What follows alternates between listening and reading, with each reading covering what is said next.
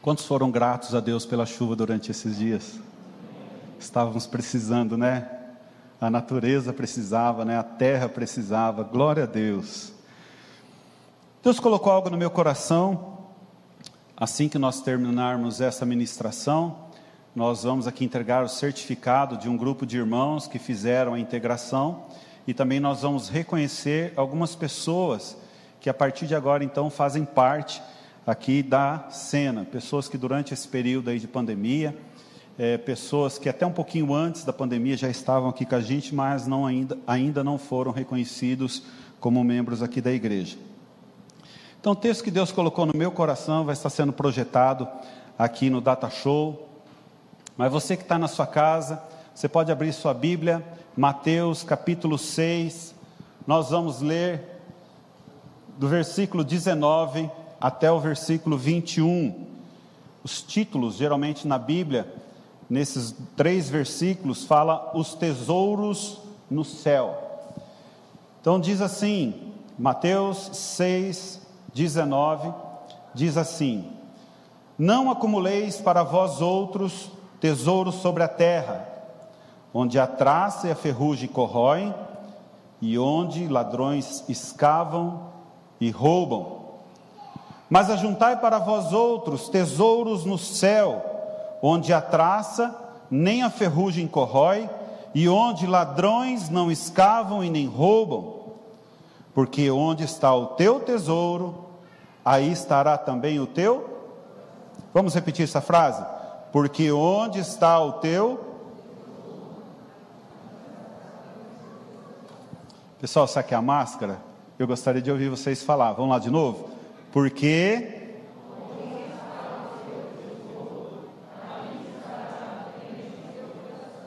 Amém. No capítulo 5, 6 e 7 de Mateus, estão, estão ali registradas as palavras que Jesus falou no conhecido Sermão do Monte. É um dos sermões mais conhecidos do Senhor Jesus. E nesses capítulos, Jesus nos traz ensinamentos de como um cristão deve viver, como um cristão deve se portar aqui na terra. Então, nós vemos nesses três capítulos, falando ali sobre as bem-aventuranças, falando da lei de Deus, das atitudes de um cristão, fala ali sobre como dar esmola, o jejum, a prática de oração, fala também ali das preocupações da vida, dos falsos profetas e como edificar uma casa duradoura. E neste texto que nós acabamos de ler, fala ali onde nós devemos ajuntar os nossos tesouros. Fala de tesouros que possuem valores, ou valor material, valores terrenos, e fala também de tesouros com valor ou valores espirituais. Todos nós aqui, sem exceção, conhecemos pessoas cujo único objetivo de vida delas é ganhar dinheiro, é ajuntar, é adquirir. Nós conhecemos muitas pessoas que o único objetivo da vida delas é desfrutar desta vida. Todos nós conhecemos pessoas que dizem nas entrelinhas: Eu não tenho tempo para Deus. Porque os olhos e o coração dessas pessoas estão somente nas coisas aqui da terra. Irmãos, Jesus nos abre os olhos para que nós possamos enxergar que além dessa vida terrena, passageira, com os nossos dias contados, existe uma outra vida e essa vida é eterna. E nós devemos sim nos preparar para isso. Será que nós estamos preparados? Ou estamos nos preparando para o dia do Senhor, onde a Bíblia fala sobre a vida eterna? Onde estão os nossos verdadeiros? Com muito temor no meu coração, e estava escrito lá assim, numa escala de 1 a 10. né, dizendo para que você seja sincero com você mesmo, né? Numa escala de 1 a 10, dizia ali a pesquisa, onde Deus se encontra a nível de prioridade na sua vida, as coisas de Deus, qual é o lugar que ocupa na sua vida? É um exercício bacana às vezes a gente fazer. Nessa lista de prioridade, onde está Deus? Onde estão as coisas de Deus nessa lista de prioridades no nosso coração? Queridos, eu sinto informar que esse momento de pandemia, muitas pessoas se distanciaram de Deus. Pessoas que encontram tempo para tudo, menos para Deus. Mas em contrapartida, muitas pessoas têm vindo, não falo só da nossa igreja local, queridos. Isso aí é um consenso que a gente vê entre vários pastores. Em contrapartida, muitas outras pessoas têm vindo, muitas outras pessoas têm tido sede de Deus. Eu tenho aplicativo no meu celular da Bíblia, que essa semana, quem tem esse mesmo aplicativo vai poder, não sei se viu lá, fala que nesse período de pandemia, eles tiveram 450 milhões de é, acesso né, para baixar o aplicativo deles. Isso mostra o quê? Não é só no Brasil, tá? Isso aí é o mundo todo, esse aplicativo está funcionando. E isso mostra que o que? As pessoas ao redor do mundo começaram a tentar um pouco mais para as coisas de Deus. A pergunta que eu faço para mim hoje mesmo: onde eu me encontro? Onde está o meu coração? Quais são as minhas prioridades? O que eu estou plantando para a vida eterna? O que, que eu estou construindo para a vida eterna? A vida cristã, queridos, envolve pensar em algo que é muito maior, muito superior ao que nós vivemos aqui na terra, aquilo que é terreno, aquilo que é natural. A vida cristã, ela nos leva a colocar em evidência, a priorizar aquilo que é espiritual.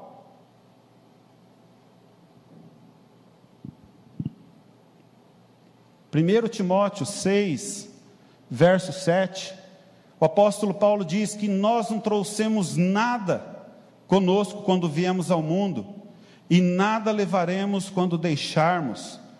O texto é bem explicativo: nada trouxemos, nada levaremos. Vamos simplesmente nos apresentar diante de Deus. Eu já disse aqui, mas acho que vale a pena reprisar, porque eu tenho convicção que nem todos ouviram. Eu li uma vez um relato de um homem, um servo de Deus, que ele estava a trabalho numa outra cidade, e há vários dias ele estava naquela cidade, quando um pastor conhecia ele falou assim: Rapaz, você está aqui, eu não sabia. Eu gostaria muito que você viesse ministrar na minha igreja domingo, você pode? Posso. Então, marcado, domingo eu te encontro lá. Domingo à tarde, o irmão lá preparando a palavra, ele lembrou: Nossa, na igreja daquele pastor só pode ministrar de terno. E agora? Eu não trouxe terno. Bem em frente ao hotel onde ele estava, tinha uma funerária. Ele falou: Bom, eu vou dar um pulo ali na funerária, que geralmente algumas pessoas eles colocam terno. Vamos ver se tem um terno lá, se eles me emprestam. E ele chegou, conversou com o rapaz da funerária, explicou o motivo. O rapaz, não, eu te empresto. Aí arrumou um terno, ficou bem bonito, né? eu teria um certo receio de usar, né? E ele acabou usando aquele terno, colocou o terno, e aí quando ele foi colocar o lenço no bolso, ele falou: Ué, mas que terno é esse que não tem bolso? Onde já se viu fazer um terno que não tem bolso? Daí ele pensou: Nossa, quem vai usar esse terno depois de mim não vai precisar levar nada, então não é necessário ter bolso. Queridos, nós não somos donos de nada nós somos apenas mordomos, né? O dono de tudo apenas nos deixou usufruir aquilo que se encontra hoje nas nossas mãos. Algumas crenças, principalmente da antiguidade, Eles acreditavam que quando uma pessoa importante, quando uma pessoa que possuía muitos recursos, quando ela morria, no caixão dela tinha que muitos tipos de tesouro. Eles acreditavam que quando a, a, aquela pessoa levava ali no seu caixão vários tesouros, era tudo no sentido deles gastarem na próxima vida. E se os irmãos acompanham aí alguns documentários na TV, os irmãos podem ver que já passaram alguns documentários sobre isso. Quando escavaram lá algum túmulo, encontraram um caixão que tinha diversos tipos de tesouro lá dentro. Então eles acreditavam que o quê? Coloca no caixão e a pessoa vai poder gastar lá na próxima vida. Isso vai de contra o que nós lemos aqui, que Jesus diz: Não acumuleis para vós outros tesouros sobre a terra, porque tudo que for juntado aqui, irmãos, o dia que nós partirmos, outros vão usufruir. Isso é, se o ladrão não roubar, se a ferrugem ou a traça não corroer.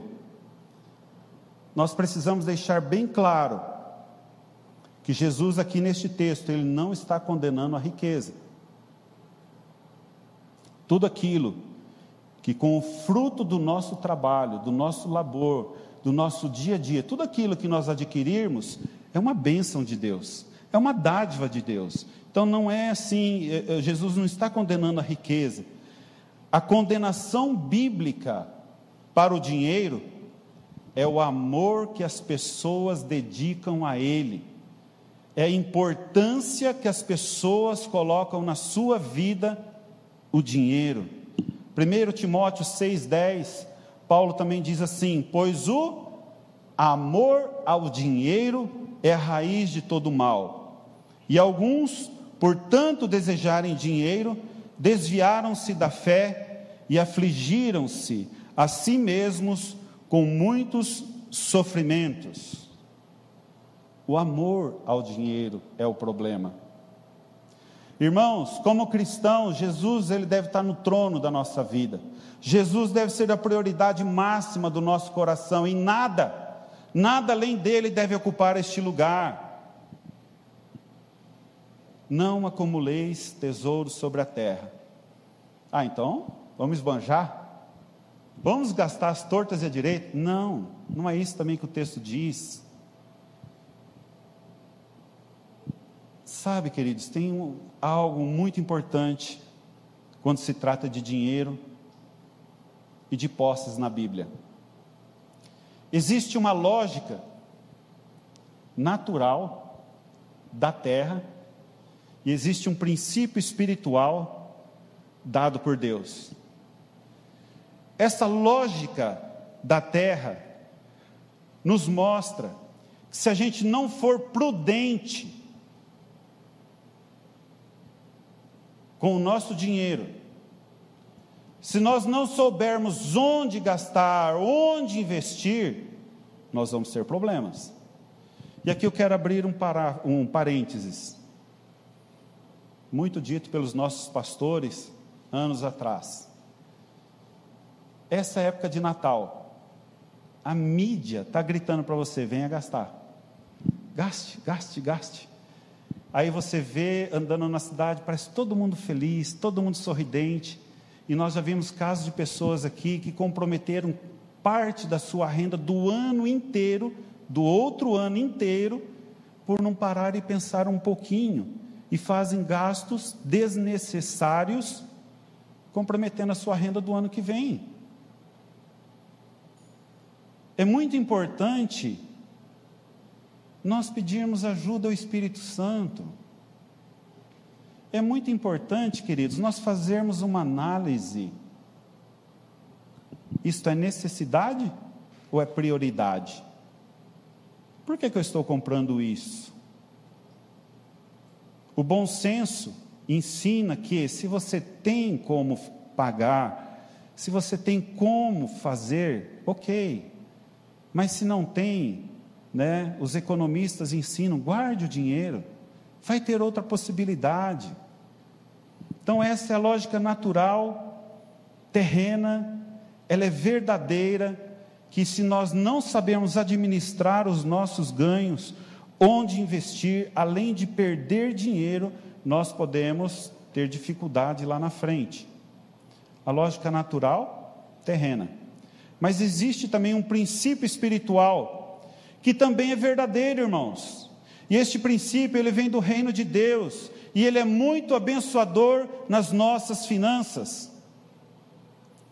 Que é o princípio da generosidade.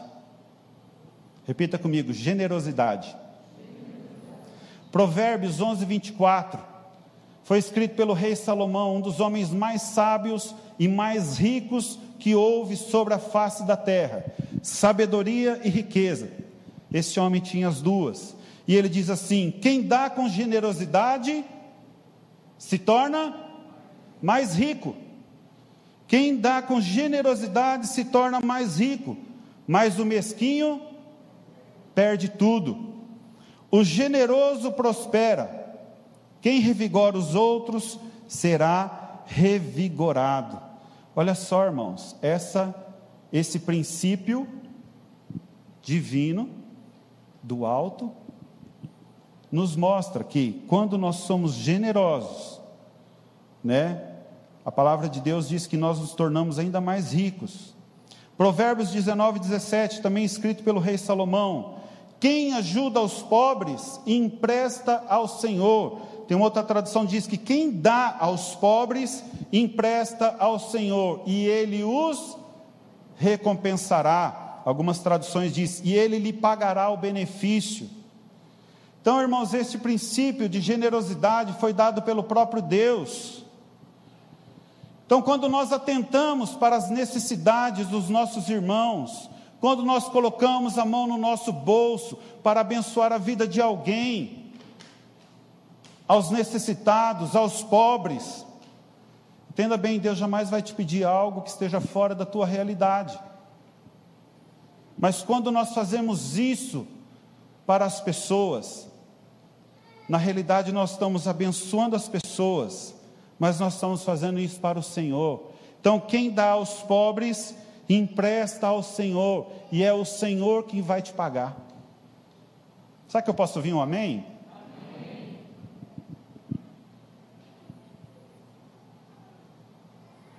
Enquanto a lógica natural aqui da terra diz assim: quanto mais eu dou, com menos eu fico. A lógica espiritual, ou melhor, o princípio espiritual, ele já é um pouco diferente. Quanto mais eu sou generoso com o meu próximo, quanto mais eu sou generoso com o pobre, com o necessitado, quanto mais eu sou generoso com a obra de Deus, mais eu prospero. Essa é a lógica, queridos, do reino de Deus. Porque diz lá que o Senhor o retribuirá, o Senhor o recompensará. Este princípio, como eu disse, nasceu do próprio Senhor.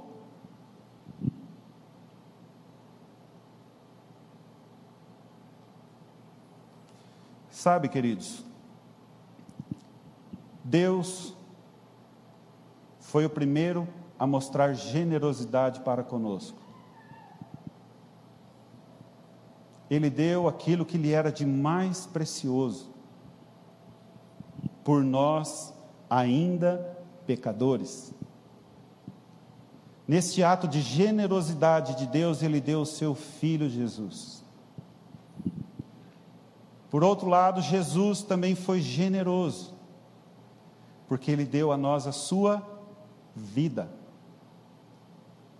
Ele entregou a sua vida em nosso favor, porque quando Ele morreu naquela cruz, isso nos propiciou a termos vida, e vida em abundância, não só aqui, mas também nós recebemos o direito de ter uma vida eterna, para sempre, com o nosso Senhor.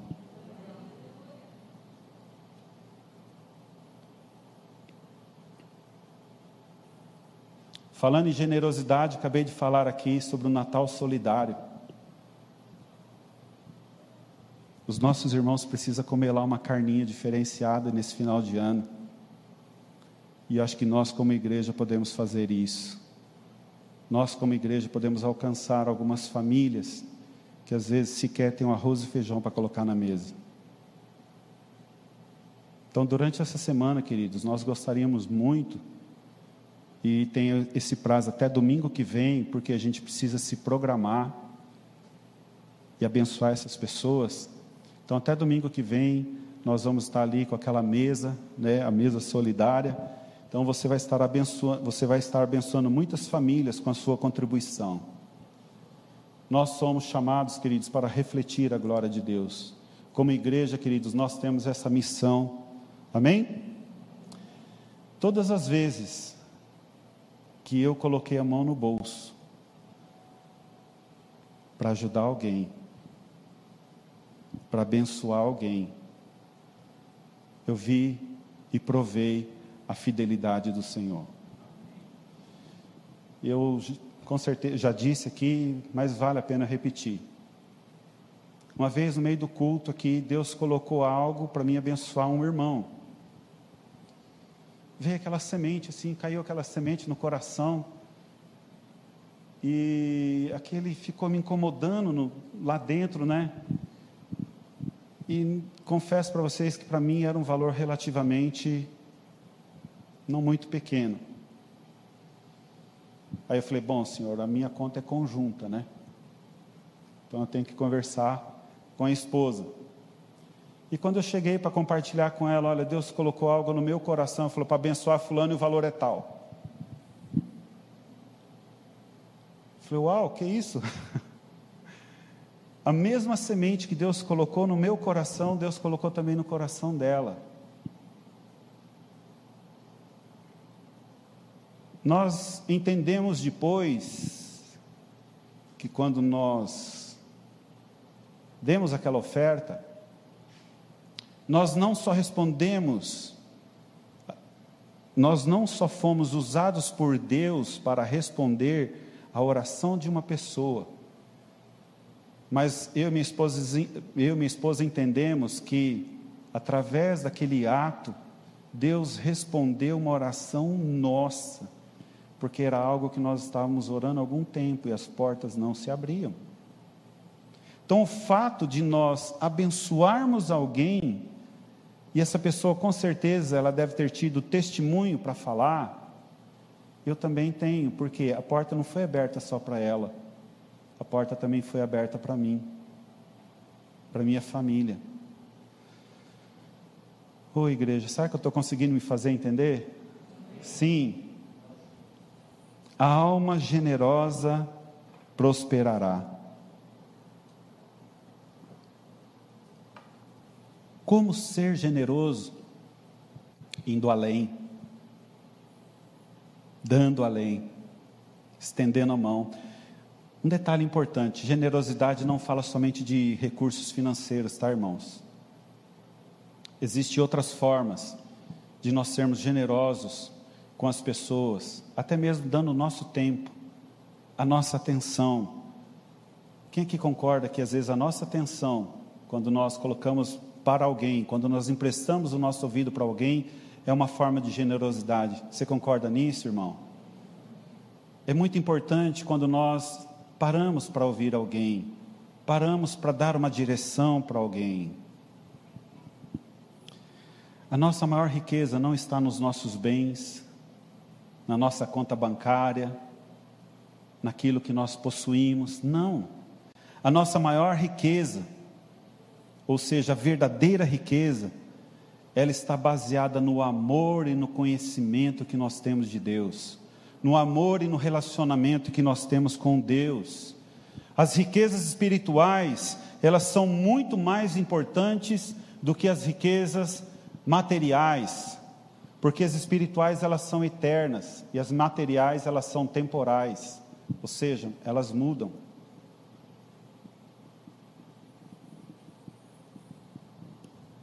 a maior riqueza de uma pessoa é a salvação da sua alma. E essa salvação já foi comprada através da obra expiatória do Senhor Jesus lá naquela cruz. Não vem dos nossos esforços, não vem da nossa contribuição, não vem dos nossos atos de generosidade. O homem não é capaz de fazer nada para a sua salvação. Ela é um presente de Deus dado a todos nós. Eu quero sair desse âmbito de riquezas materiais, posses, ouro, prata, né? Posses. Porque existem algumas outras coisas que se tornam uma riqueza e de certa forma também elas podem adentrar no nosso coração. Então eu quero citar aqui alguns homens na Bíblia que demonstraram através dos seus exemplos onde eles empregaram suas vidas, onde estavam ali o seu coração. Quero falar de dois homens. Abraão era o primeiro deles. Então a Bíblia fala que Abraão era um homem muito rico. Então já aí nós vimos que é, nos mostra que ter não é o problema, né? Volto a repetir. O problema passa a ser quando aquilo que nós temos domina o nosso coração. Nós vemos na história de Abraão que o maior tesouro que Abraão possuía era o Senhor. Este era o maior tesouro que ele possuía. Durante a vida dele toda, nós vemos ali desde Gênesis capítulo 12, né, o maior sonho que ele tinha era de ser pai.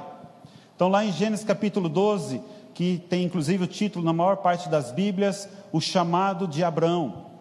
Onde Deus falou para ele: Abraão, sai da tua terra, do meio da tua parentela, é, e vai para um lugar que eu te mostrarei. E lá fala assim: de ti é, serão abençoadas muitas famílias, né? você se tornará uma nação poderosa. E ali traz muitas bênçãos, né? Fala muitas bênçãos, coisas sobre Abraão. Abençoarei os que te abençoarem, amaldiçoarei os que te amaldiçoarem. Então fala muitas coisas ali sobre Abraão, que ele seria pai de uma multidão. E ele tinha 75 anos de idade. Passaram-se 24 anos, vai se encontrar lá em Gênesis capítulo 17, que diz lá bem assim, não vai ser projetado isso, mas lá diz bem assim: Abraão com 99 anos, o Senhor apareceu a ele. 99 anos, o Senhor apareceu a Abraão e diz: Ande na minha presença e ser perfeito. Outras traduções dizem: Anda na minha presença e ser íntegro.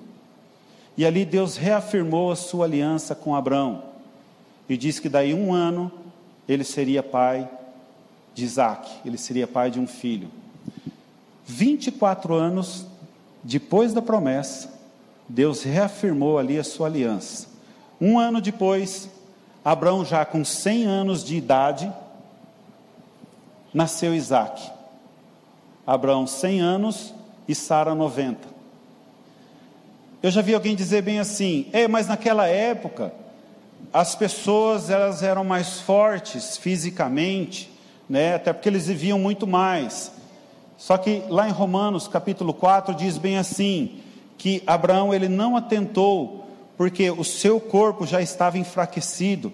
Também o útero de, de Sara não poderia mais gerar vida, né? Tanto Abraão quanto Sara, eles estavam ali com seus corpos amortecidos, não tinham mais como gerar vida. Mas Abraão creu contra a esperança. Abraão disse que se Deus prometeu, ele é poderoso para cumprir. E aí o que acontece? Vem Isaac. Abraão com, com 100 anos de idade, Sara com 90 anos. Eu imagino a alegria desse homem. 100 anos de idade, o desejo todo de uma vida de ser pai se cumpriu. Abraão, imagino eu, que não se cabia de alegria, ele era um homem realizado. Todos nós que somos pais aqui, sabemos as loucuras que nós podemos fazer por causa dos nossos filhos. Eu já disse aqui para minhas filhas alguma vez, algumas vezes, que eu pularia numa jaula com um leão para lutar com o leão por causa dela, se fosse necessário. E eu acredito que a maioria dos pais também faria isso por causa dos nossos filhos. Esse dia atrás eu vi uma ministração que eu achei bem bacana, onde o ministrante diz bem assim: Meu, você quer me ferir? Você me xinga, fala mal de mim. Mas se quer me ferir muito, muito mais, fala mal dos meus filhos. Porque ele mostrou que com a gente, às vezes a gente até aguenta, mas quando fala dos filhos já é um pouco mais complicado, né? Mesmo com Isaac, queridos, o Senhor continuou sendo o maior tesouro de Abraão. Nós vemos ali em Gênesis capítulo 22, que lá diz bem assim: Deus prova Abraão. O título, na maioria das Bíblias, em Gênesis 22, lá diz: Deus prova Abraão. Por que, que Deus nos prova? Lá em Deuteronômio capítulo 8, versículo 2, diz assim: que Deus prova o seu povo para ver aquilo que está no coração. Acredito eu que essa prova de Abraão foi no mesmo sentido, para ver o que estava ali no coração daquele homem. Então, Gênesis 22, 1. Algum tempo depois, Deus pôs Abraão à prova. Abraão, Deus chamou. Sim, respondeu Abraão, aqui estou. Deus disse: Toma o teu filho, seu único filho, Isaque, a quem você tanto ama, e vá para a terra de Moriá. Lá em um dos montes que eu lhe mostrarei, ofereça-o como holocausto. Na manhã seguinte, presta atenção, queridos. Na manhã seguinte, Abraão se levantou cedo e preparou o seu jumento. Levou consigo dois de seus servos e seu filho Isaque. Cortou a lenha para o fogo do holocausto e partiu para o lugar onde Deus tinha indicado. No terceiro dia de viagem, Abraão levantou os olhos e viu o lugar de longe. Fiquem aqui com o jumento, disse ele aos servos. O rapaz e eu iremos mais adiante, vamos adorar e depois voltaremos. Abraão pôs a lenha para o holocausto nos ombros de Isaac. Dá para a gente perceber alguma identificação nisso aí? Abraão pôs a lenha para o holocausto nos ombros de Isaac, e ele próprio levou o fogo e a faca enquanto os dois caminhavam juntos. Isaac virou para o seu, para Abraão, é, Isaac se virou para Abraão e disse: Pai, sim, meu filho, respondeu Abraão. Temos fogo e lenha, disse Isaac. Mas onde está o cordeiro para o holocausto? Deus providenciará o cordeiro para o holocausto, meu filho, respondeu Abraão. E continuaram a caminhar juntos. E quando chegaram ao lugar que Deus havia indicado, Abraão construiu um altar e arrumou a lenha sobre ele. Em seguida, amarrou seu filho Isaque e colocou no altar sobre a lenha. Então pegou a faca para sacrificar o filho. Neste momento, o anjo do Senhor o chamou do céu: Abraão, Abraão. Aqui estou, respondeu Abraão. Não toque no rapaz, disse o anjo. Não lhe faças mal algum. Agora sei que você teme a Deus de fato. Não me negou nem mesmo seu filho, seu único filho. Queridos, Deus tinha pedido para Abraão aquilo que lhe era mais precioso. Deus pediu para Abraão que era mais seu maior tesouro. Abraão vá para a terra de Moriá e lá no altar você vai colocar aquilo que é de mais precioso para você, seu filho Isaque. E como eu disse ali no texto, no outro dia, não vemos Abraão questionando Deus, argumentando com Deus. Abraão foi obediente. E ali diz no texto, conforme nós lemos, que quando Isaac ia ser sacrificado, o anjo bradou: Não faça isso. Eu sei que você teme a Deus. Você não negou o seu filho. Você não negou o seu único filho. Irmãos, quando o nosso maior tesouro é o Senhor, quando o Senhor é a nossa prioridade, nós não temos dificuldade em depositar no altar aquilo que Ele nos pede. Contrapartida, tudo aquilo que nós temos dificuldade de colocar no altar do Senhor, é porque é a nossa prioridade.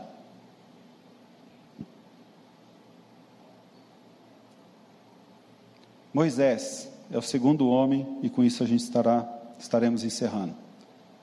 Hebreus capítulo 11 diz assim: pela fé, Moisés, já adulto, recusou ser chamado filho da filha do Faraó. preferindo ser maltratado junto com o povo de Deus, a aproveitar os prazeres transitórios do pecado. Considerou melhor sofrer por causa do Cristo do que possuir os tesouros do Egito, pois tinha em vista a sua grande recompensa.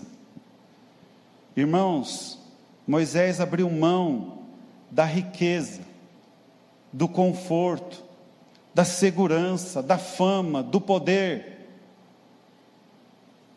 Ele abriu mão daqueles prazeres que o mundo poderia lhe oferecer.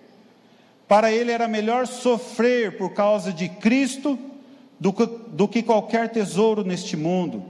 Porque os olhos de Moisés não estavam nas coisas naturais, os olhos de Moisés estavam nas coisas espirituais. A nossa recompensa não está aqui na terra, queridos.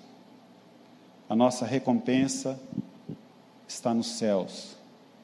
Ela vem do Senhor. Quero chamar aqui o pessoal da música.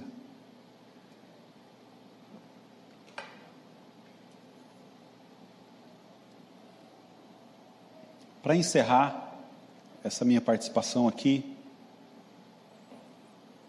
lembro também de um outro fato de um moço que congregou aqui junto com a gente. Ele era sargento do exército. Ele chegou até aqui porque ele estava com o coração destruído.